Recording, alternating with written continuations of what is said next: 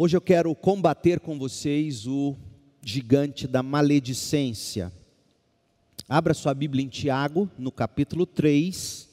Nós vamos ler de 1 a 12. Tiago 3, de 1 a 12. Combatendo a maledicência. Meus irmãos, não, não sejam muitos de vocês mestres, pois vocês sabem que nós, os que ensinamos, seremos julgados com maior rigor.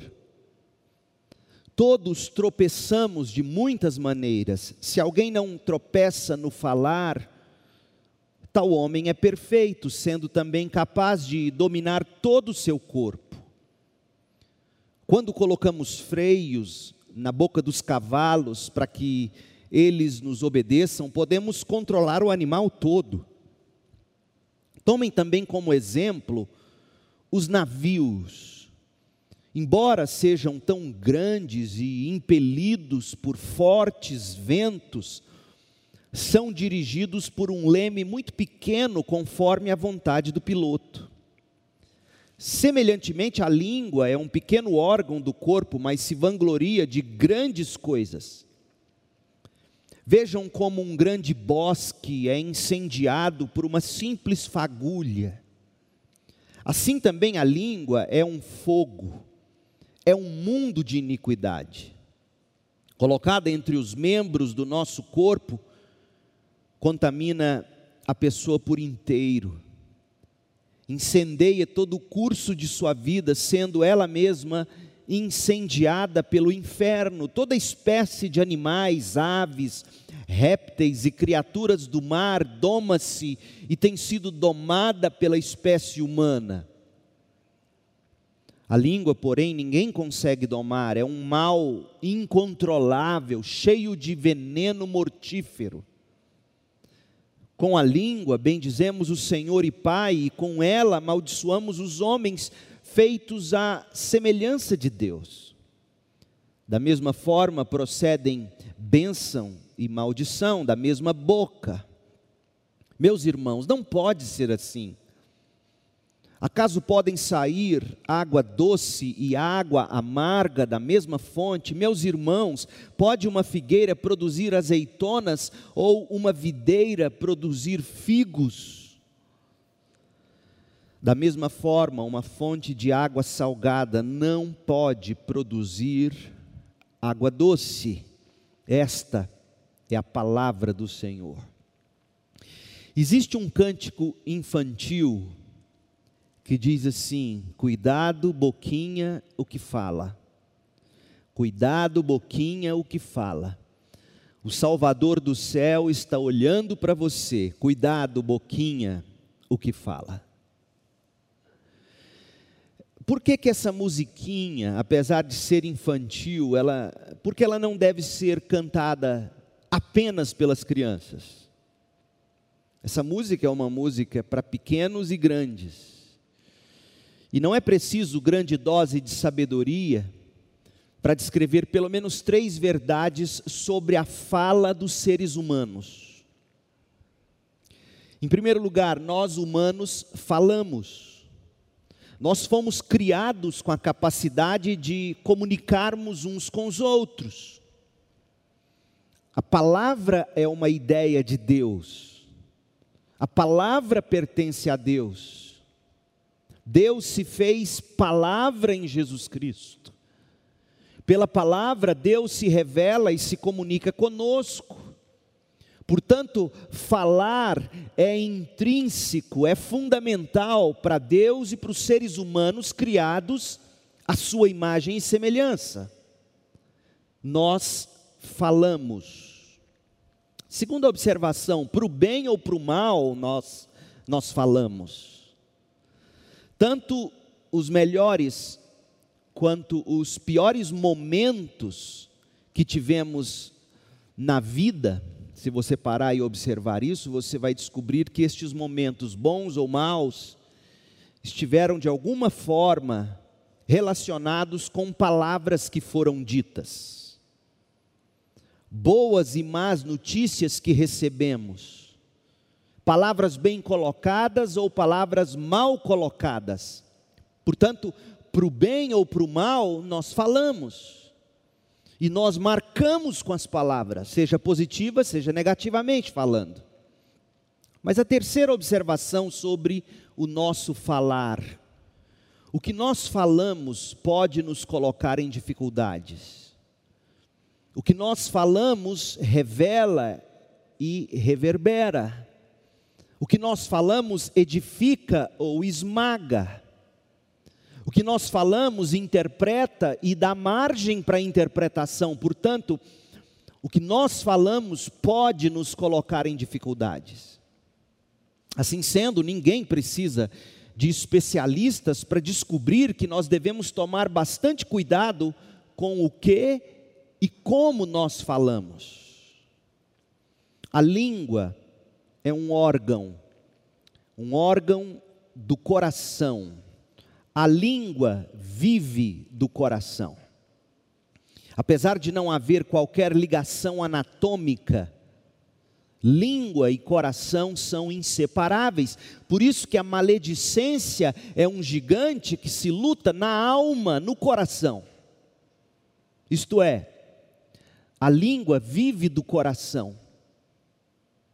A língua fala do que está cheio o coração. A maledicência é fruto do coração. Tiago deixou isso claro quando ele disse no capítulo 3, que lemos nos versos 11 e 12, ele diz: Acaso podem sair água doce e água amarga da mesma fonte? Meus irmãos, pode uma figueira produzir azeitonas ou uma videira produzir figos? Da mesma forma, uma fonte de água salgada não pode produzir água doce. Veja que a mensagem de Tiago é bastante clara. Tiago está ensinando que não pode haver duplicidade nas palavras do cristão. A palavra dele tem que ser doce ou amarga. Elas devem ser de acordo com a sua natureza, ou seja, se figueira, então que se produza figos. Se videira, então que se produza uvas. E essas palavras devem ser consistentes. Se salgadas, que salguem, se doces, que adociquem. Tiago está dizendo que o cristão deve ser íntegro, o cristão deve ser espiritual, o cristão deve ser consistente no falar. Esta é a lição do apóstolo Tiago, mas, mas há algo mais nas palavras de Tiago aqui. Tiago está implicitamente dizendo que a língua não é um órgão autônomo. Por quê? E como ele diz isso? Da língua escorre o que jorra da fonte. A língua produz o que brota da árvore. A fonte é o coração, a árvore é o coração. A língua destila o que nasce do fundo. O fundo é o coração. Jesus foi ainda mais específico, e é bem provável que Tiago, ao escrever o que escreveu, tivesse em mente o que ele ouviu do próprio Senhor. Lucas 6, 43, nós lemos assim: Nenhuma árvore boa Nenhum bom coração, portanto, dá fruto ruim. Nenhuma árvore ruim, nenhum coração ruim dá fruto bom. Toda árvore é reconhecida pelos frutos que produz. Ninguém colhe figos de espinheiros. Portanto, um parêntese, uma pessoa cheia de espinhos tem no coração um, um espinheiro e não uma figueira. Ninguém colhe uvas de ervas daninhas.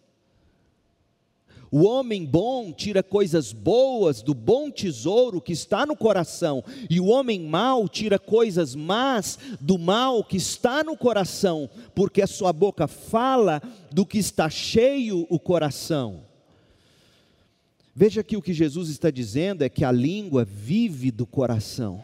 A boca fala do que está cheio o coração. Mas o que é o coração? O que é a alma, o coração da gente? Na Bíblia, o coração é o núcleo da personalidade humana. Na Bíblia, o coração é a essência do que nós realmente somos. Na Bíblia, o coração é a fonte dos nossos desejos. O coração é o que nos guia.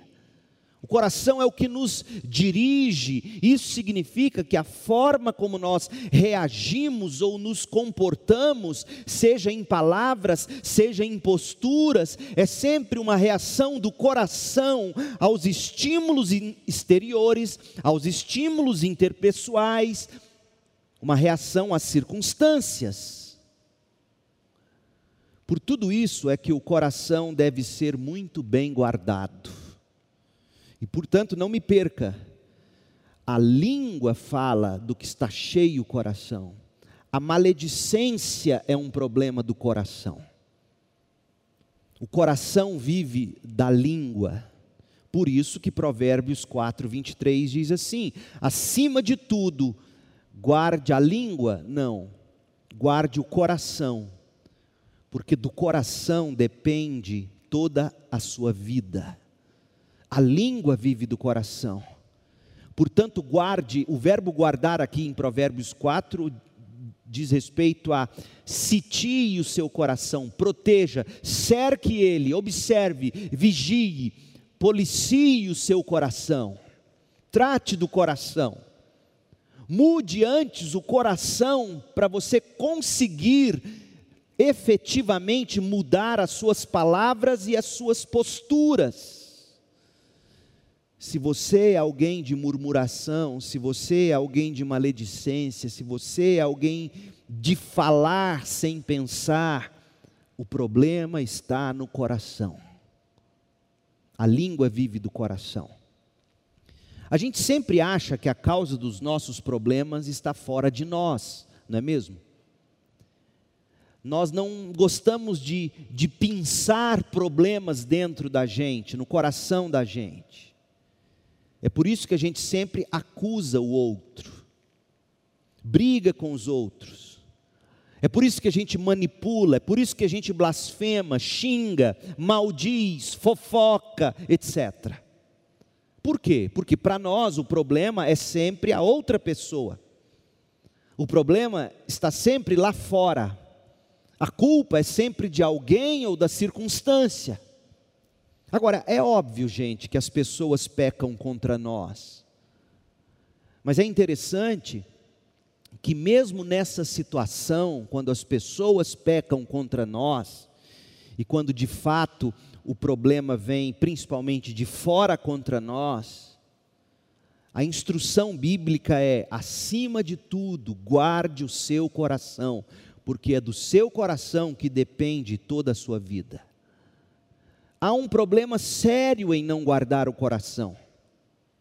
Quando nós não olhamos para o coração, para as reações do coração a toda e qualquer circunstância e situação, e quando olhamos para fora de nós mesmos, o que, que acontece?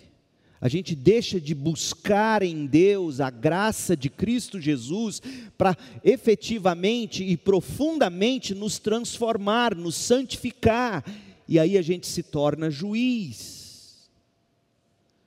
Em essência, todo o nosso problema de comunicação, toda maledicência, toda palavra que fere e que destrói, seja essa palavra dita, digitada, postada em alguma mídia social, todo esse problema tem como causa o problema do coração. Portanto, a batalha contra a língua, contra a maledicência, contra a murmuração, é uma batalha do coração. E eu tenho dito isso e, e, nós não podemos nos cansar de ouvir. A grande obra da salvação é que ela nos liberta de nós mesmos. O nosso coração é o nosso maior inimigo, não é o diabo, não é o mundo, é o nosso coração. De que maneira? Paulo deixa isso claro. Esse é um texto, é um daqueles versículos que você tem que memorizar e nunca pode se esquecer dele. Segundo os Coríntios 5:15, diz que Jesus morreu por todos, para que aqueles que vivem já não vivam mais para si mesmos. Veja, qual é o primeiro grande efeito da salvação? É deixarmos de viver para nós mesmos. Por isso que eu costumo dizer que o evangelho da autoestima não é bíblico. A Bíblia nos ensina que quando somos salvos, somos salvos da ira de Deus, e em segundo lugar, somos salvos de nós mesmos. Deixamos de viver para nós mesmos e passamos a viver para aquele que por nós morreu e ressuscitou, segundo os Coríntios 5:15. O pecado, gente, é fundamentalmente antissocial. A primeira consequência externa do pecado foi que Adão e Eva se esconderam de Deus, mas quando a gente abre o capítulo 4 de Gênesis, um irmão mata o outro, Caim mata Abel. Por que, que essas coisas acontecem? Porque o pecado nos transforma no centro das atenções. Sem Cristo, nosso coração é escravo dos próprios desejos sem Cristo, nós vivemos para saciar o coração a qualquer preço. Ouça o que Paulo escreveu aos Gálatas, capítulo 5, verso 13. Irmãos, vocês foram chamados para liberdade. Mas não usem a liberdade para dar ocasião à vontade da carne, à vontade da inclinação do coração para o mal. Ao contrário, sirvam uns aos outros mediante o amor. Veja que o que nos impede de servir uns aos outros mediante o amor é a vontade da carne, é a inclinação do coração para os nossos próprios desejos. E aí Paulo continua, Gálatas 5,14: toda a lei se resume num só mandamento ame o seu próximo como a si mesmo. Mas se vocês se mordem e se devoram uns aos outros, cuidado para não se destruírem mutuamente. Portanto, como cristãos, nós jamais devemos achar que palavras duras, maledicência, orgulho, conversa sem amor sejam coisas normais. Isso não é apenas traço de personalidade. Tem gente que pensa assim. Tem gente que com a boca dura, que fala pesado, que machuca os outros, às vezes impensadamente, e acha que isso é traço de personalidade. Não é. Isso é um problema do coração. A boca fala do que está cheio o coração. O crente não pode se contentar em ser alguém de palavras duras, maledicente, orgulhoso, que conversa sem nenhum amor, sarcasmo. Já viu sarcasmo no falar? Gente, poucas coisas me ferem mais do que sarcasmo. Sabe a alfinetadinha assim do outro? Né? Você comprou um carro novo? Já viu gente assim? Alfinetada. E, e, a gente costuma fazer isso dizendo, não, é, é brincadeira. Tem brincadeiras que não são brincadeiras, são o coração. Uma vez eu vi numa determinada igreja, o tesoureiro tinha trocado o carro e outra pessoa chegou e falou: Ah, agora eu quero ser tesoureiro dessa igreja, trocou o carro. Eu saí de perto. Isso não é brincadeira. Isso é sério. Então a gente tem que, que tomar muito cuidado com as nossas palavras. Paulo está dizendo que as nossas palavras podem destruir as pessoas. Cuidado com sarcasmo, cuidado com maledicência, cuidado com boca dura, palavras duras, língua dura. Isso não é um traço de personalidade, é um problema do coração.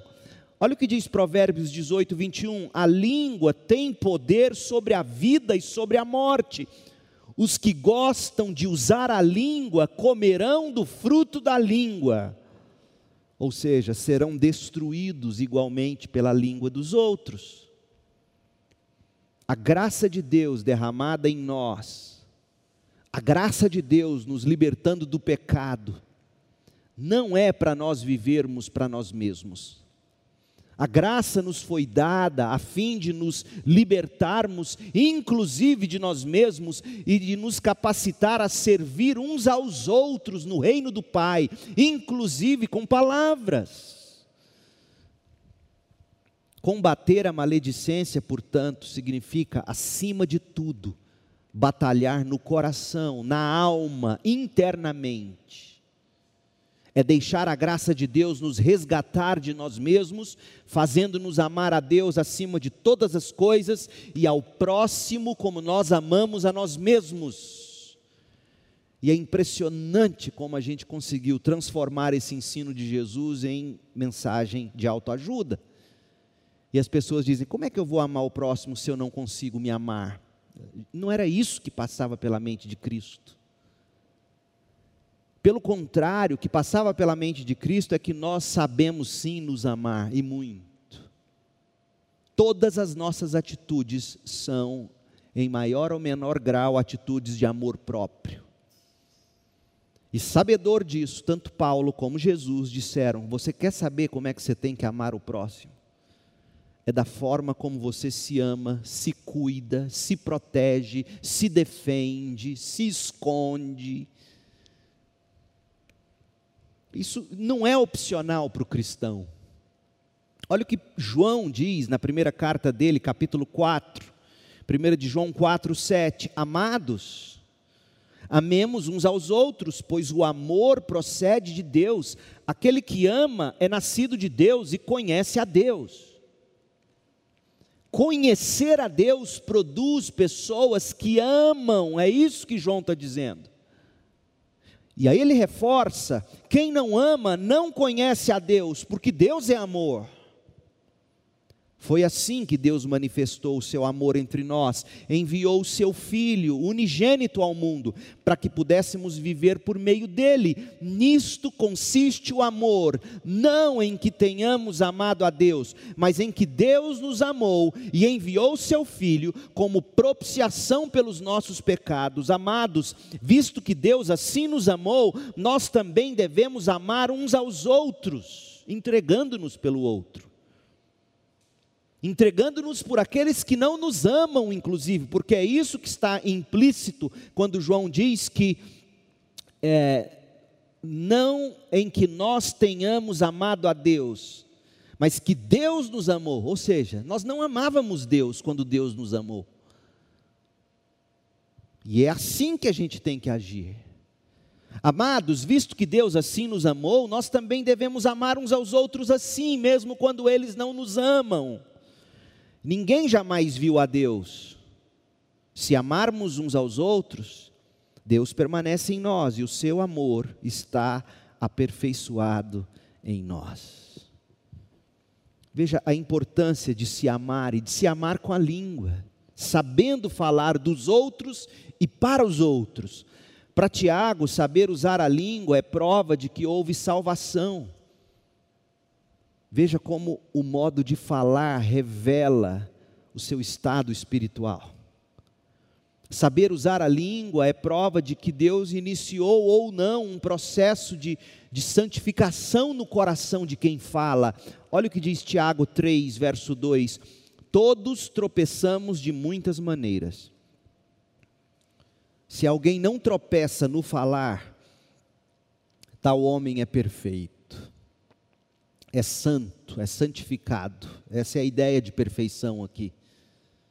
Não é que ele seja 100%, mas é alguém que de fato conheceu a graça salvadora de Deus. Veja que a forma como se fala revela nossa condição. E esse que, que é perfeito no falar é também capaz de dominar o seu próprio corpo. Não saber usar a língua é prova de destruição. Tiago 1:26. Se alguém se considera religioso, mas não refreia a sua língua, está vendo? Se alguém se diz crente, mas usa a língua com sarcasmo, mas usa a língua para maldizer, mas usa a língua para fofocar, usa a língua para destruir o outro, engana-se a si mesmo sua religião ou sua fé não tem valor. O maledicente, quem não sabe conversar com graça e amor, quem não usa palavras temperadas com sal, visando a edificação do outro, o maledicente pode estar enganando a si mesmo, achando-se salvo, está ao contrário, perdido, e como isso é sério. O coração não regenerado, o coração cheio de si, jamais busca aprender de Deus, jamais busca aprender do próximo. O desejo do coração não regenerado é ele sempre ser o que mais sabe. Como é duro conviver com gente assim, que acha que sabe tudo e que não para para ouvir e aprender. O desejo dele é expor o seu íntimo é fazer da sua palavra a palavra final de revelação e de sabedoria. Provérbios 18, verso 2. O tolo não tem prazer no entendimento, mas sim em expor os seus pensamentos. Veja. Se o que nós temos aqui é um paralelismo hebraico, uma forma de poesia, onde a segunda parte da frase vem depois da vírgula, e no paralelismo hebraico a segunda parte reforça ou acrescenta a primeira, e é o que temos, veja o que significa tolo ou entendimento. O tolo não tem prazer no entendimento. O que é entendimento, segundo esse versículo? É não ficar falando, é ouvir dos outros, aprende-se ouvindo. O tolo não tem prazer no entendimento, mas sim em ficar falando, em ficar expondo os seus pensamentos. O tolo não quer aprender, o tolo quer falar, ele não quer ouvir. Então nós faremos muito bem em aprender a lição da língua, porque nossas palavras revelam se estamos no caminho da salvação ou se estamos enganados religiosamente enganados a caminho da destruição eterna. A essa altura você já percebeu que nós estamos tratando da, da maledicência como um combate da alma. Sim, porque a maledicência essencialmente é um problema do coração e não de comunicação. Eu fico impressionado, por exemplo, em retiros, encontro de casais, você vai tratar o problema da comunicação do casal. E pode observar, talvez você tenha anos e anos de igreja e de experiência. O que tais pastores ou preletores ensinam são técnicas de comunicação. Raramente você vê alguém tratando do problema de comunicação penetrando o coração. Não funciona assim. Tratar de problema de comunicação entre casal, entre amigos, entre membros de igreja, simplesmente ensinando técnica de comunicação, é como você pegar uma porca, sabe aquele porquinho?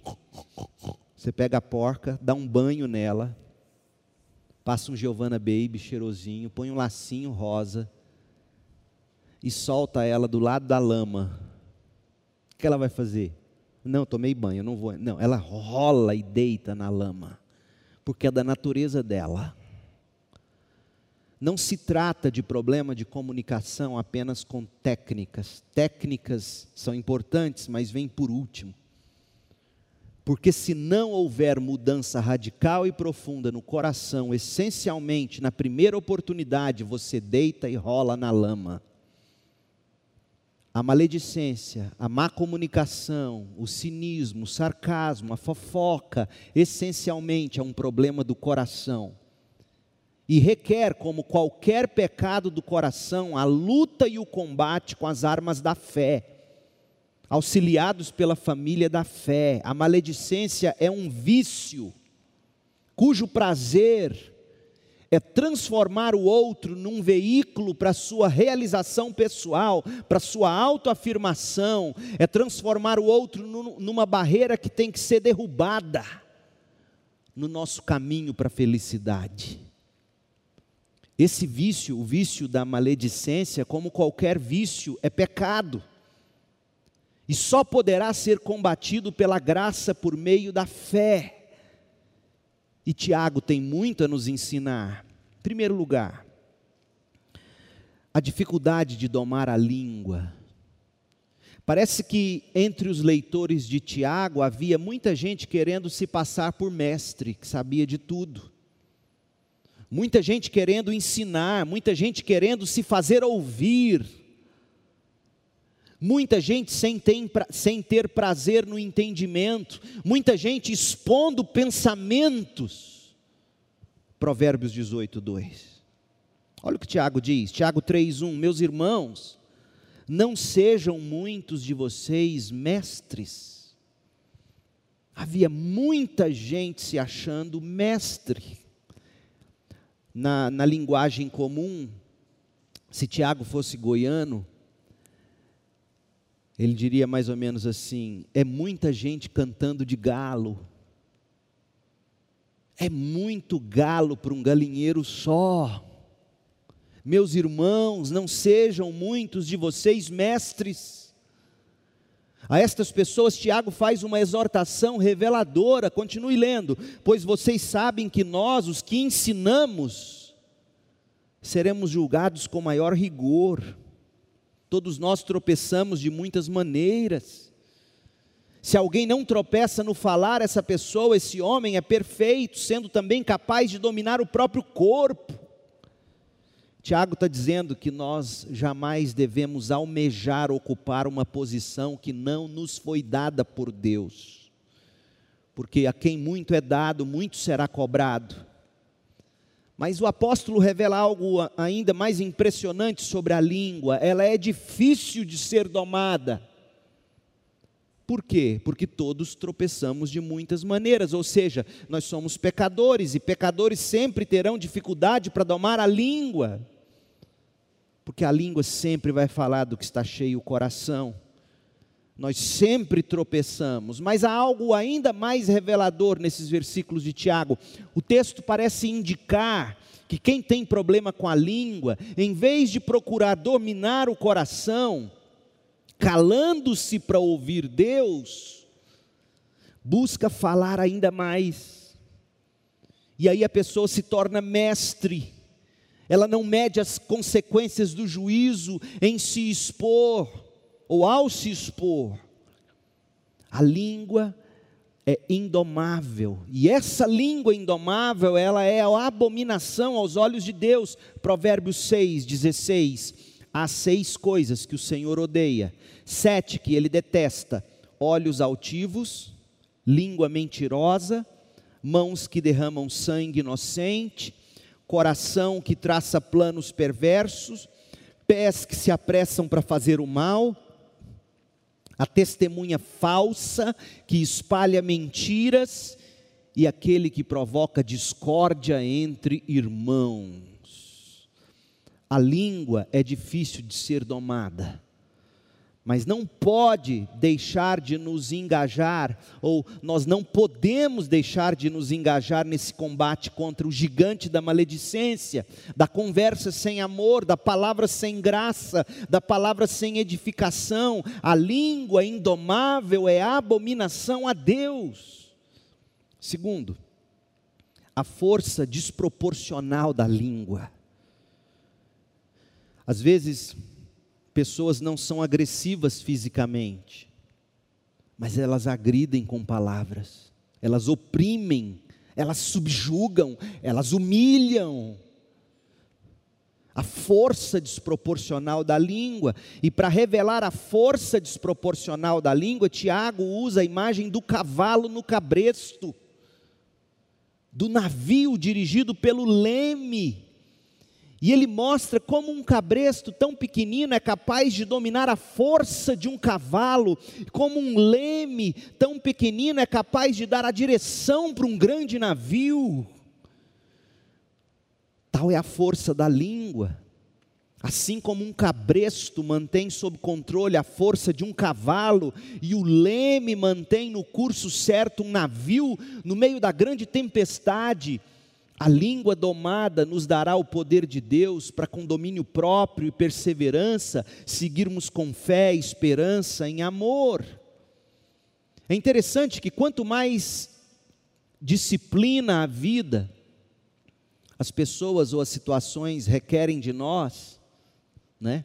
Então, quanto mais a vida requer de nós disciplina, quanto mais as pessoas ou as situações exigem atitudes de nós, assim como o cabresto requer disciplina do cavalo, tanto mais nós somos tentados a falar sem pensar. Você já parou para pensar?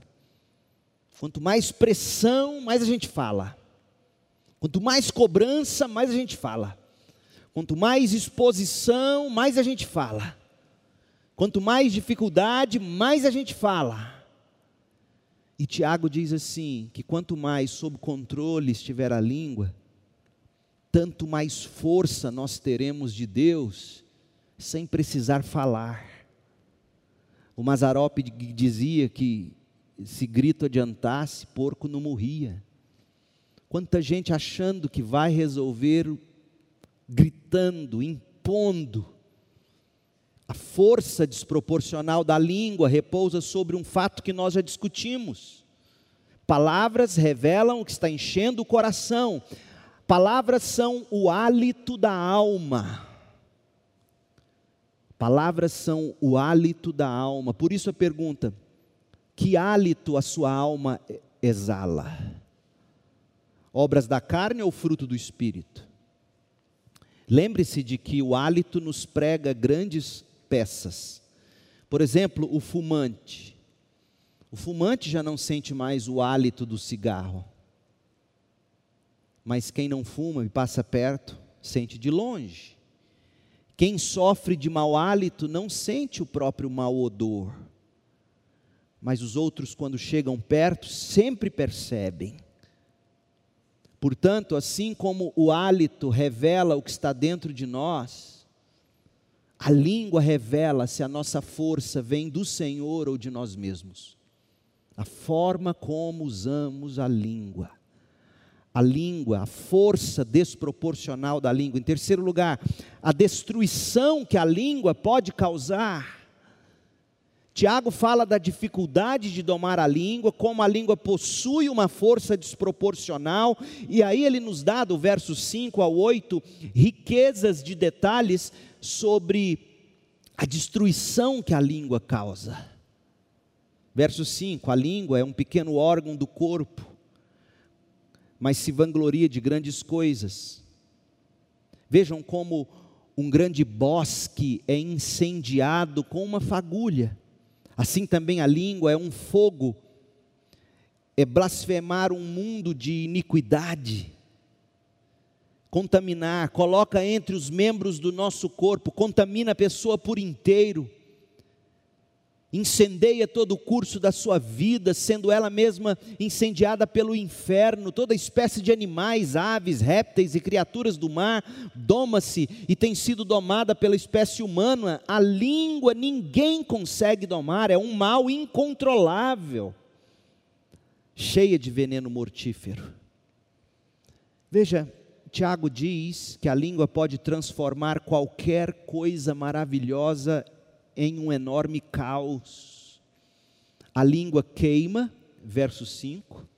A língua blasfema, verso 6. A língua contamina, verso 6. A língua perverte, verso 6. A, a língua isola, verso 7 e 8. A língua envenena, verso 8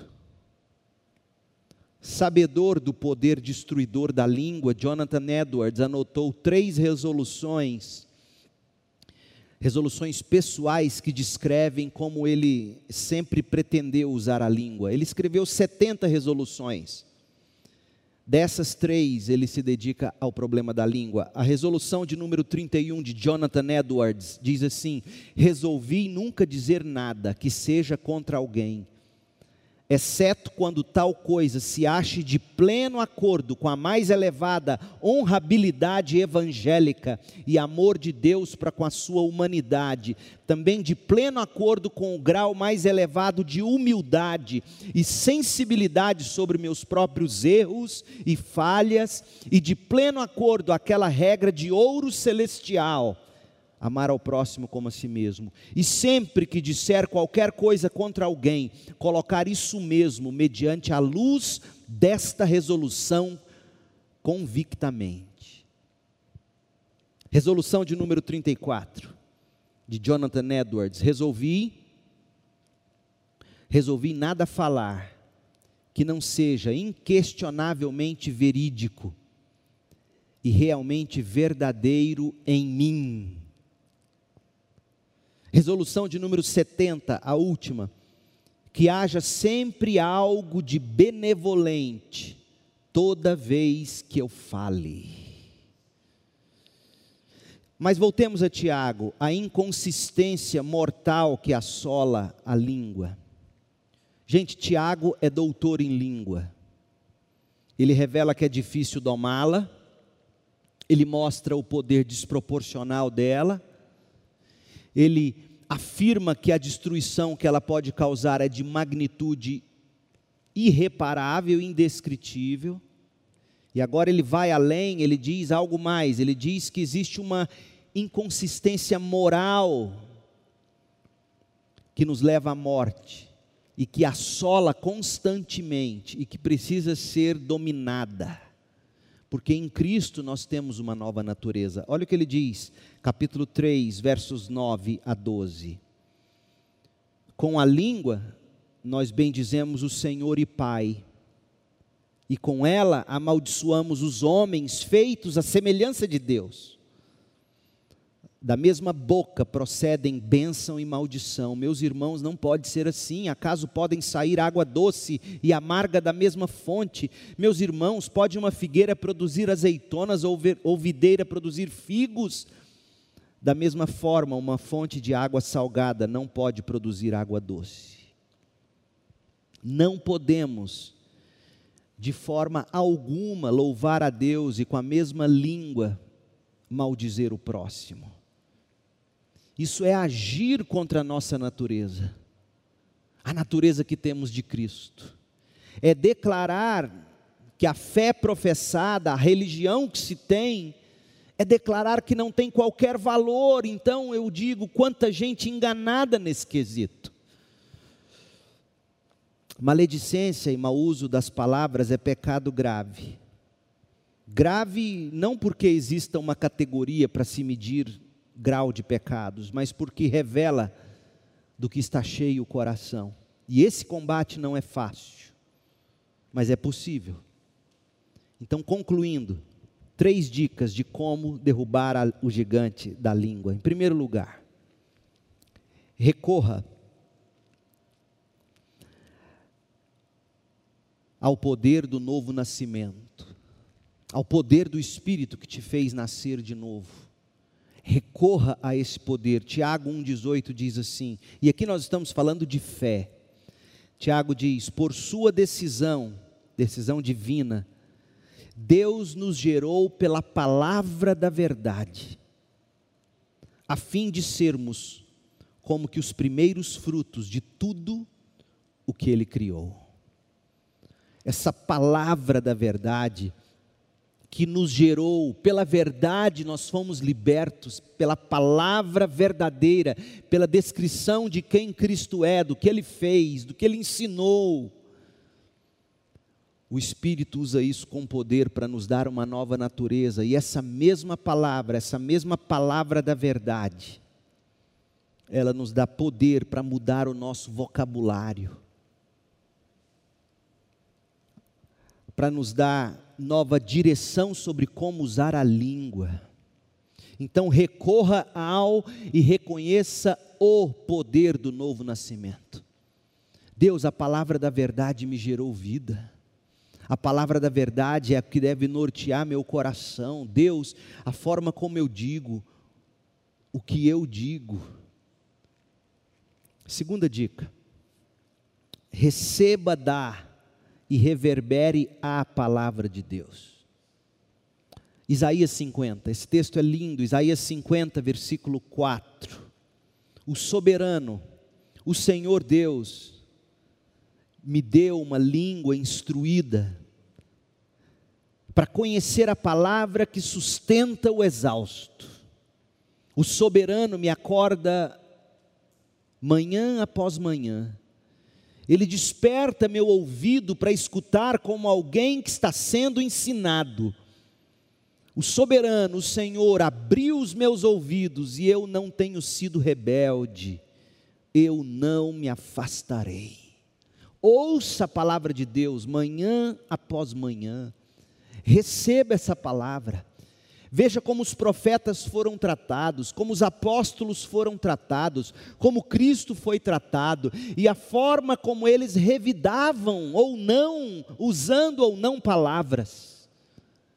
Oh, meu povo, como a Bíblia tem a nos ensinar nessa época de tanto ódio em que estamos vivendo, de tanta manifestação, de todos os lados, de tanta pressão como nós aprenderíamos se nós deixássemos o soberano nos despertar a cada manhã, deixando que Ele abra os nossos ouvidos para ouvir Suas palavras e ver como Ele age, e receber dele graça e poder para agir do mesmo jeito, usar a língua para os mesmos propósitos. Recorra ao poder do novo nascimento receba da palavra de Deus, reverbere a palavra de Deus e, por fim, reabasteça-se e regozije-se na soberana graça de Deus. Isaías 53, 7 diz que o Messias foi oprimido e afligido, e contudo não abriu a sua boca. Como um cordeiro, ele foi levado para o matadouro, e como uma ovelha que diante de seus tosqueadores fica calada, o Messias não abriu a sua boca. Com julgamento opressivo ele foi levado, e quem pode falar dos seus descendentes? Pois ele foi eliminado da terra dos viventes, por causa da transgressão do meu povo, o Messias foi golpeado Gente, nós só venceremos a maledicência, nós só aprenderemos a usar de forma bíblica e graciosa as nossas palavras, quando a gente aprender a viver com fé, com esperança, praticando o amor.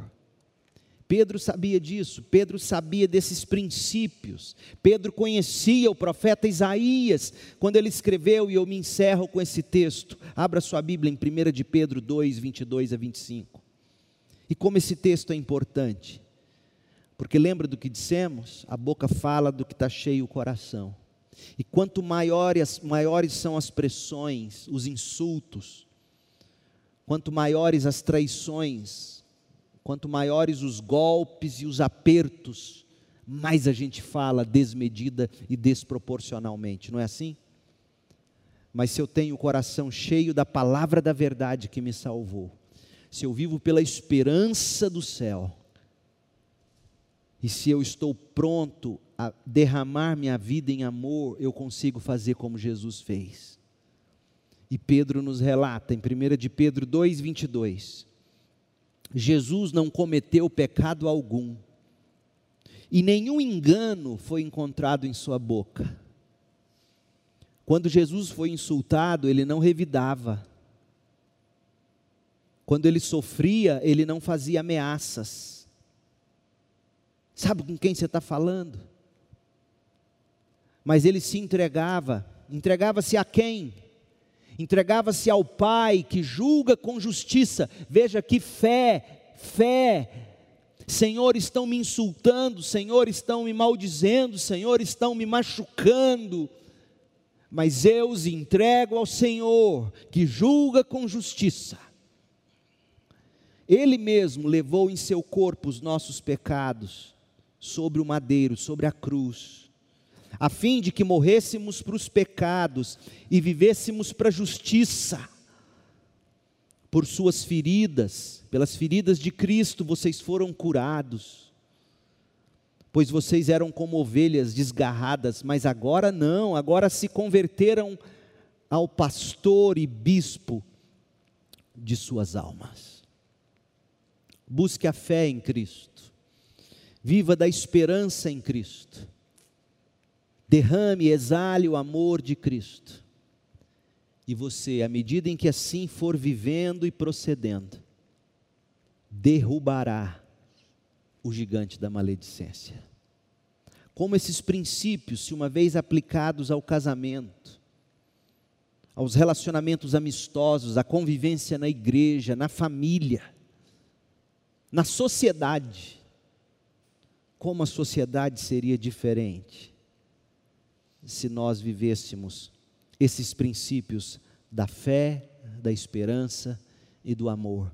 Deus te abençoe com graça e paz. Vamos orar? Pai, em nome de Jesus, encha o nosso coração com essa verdade.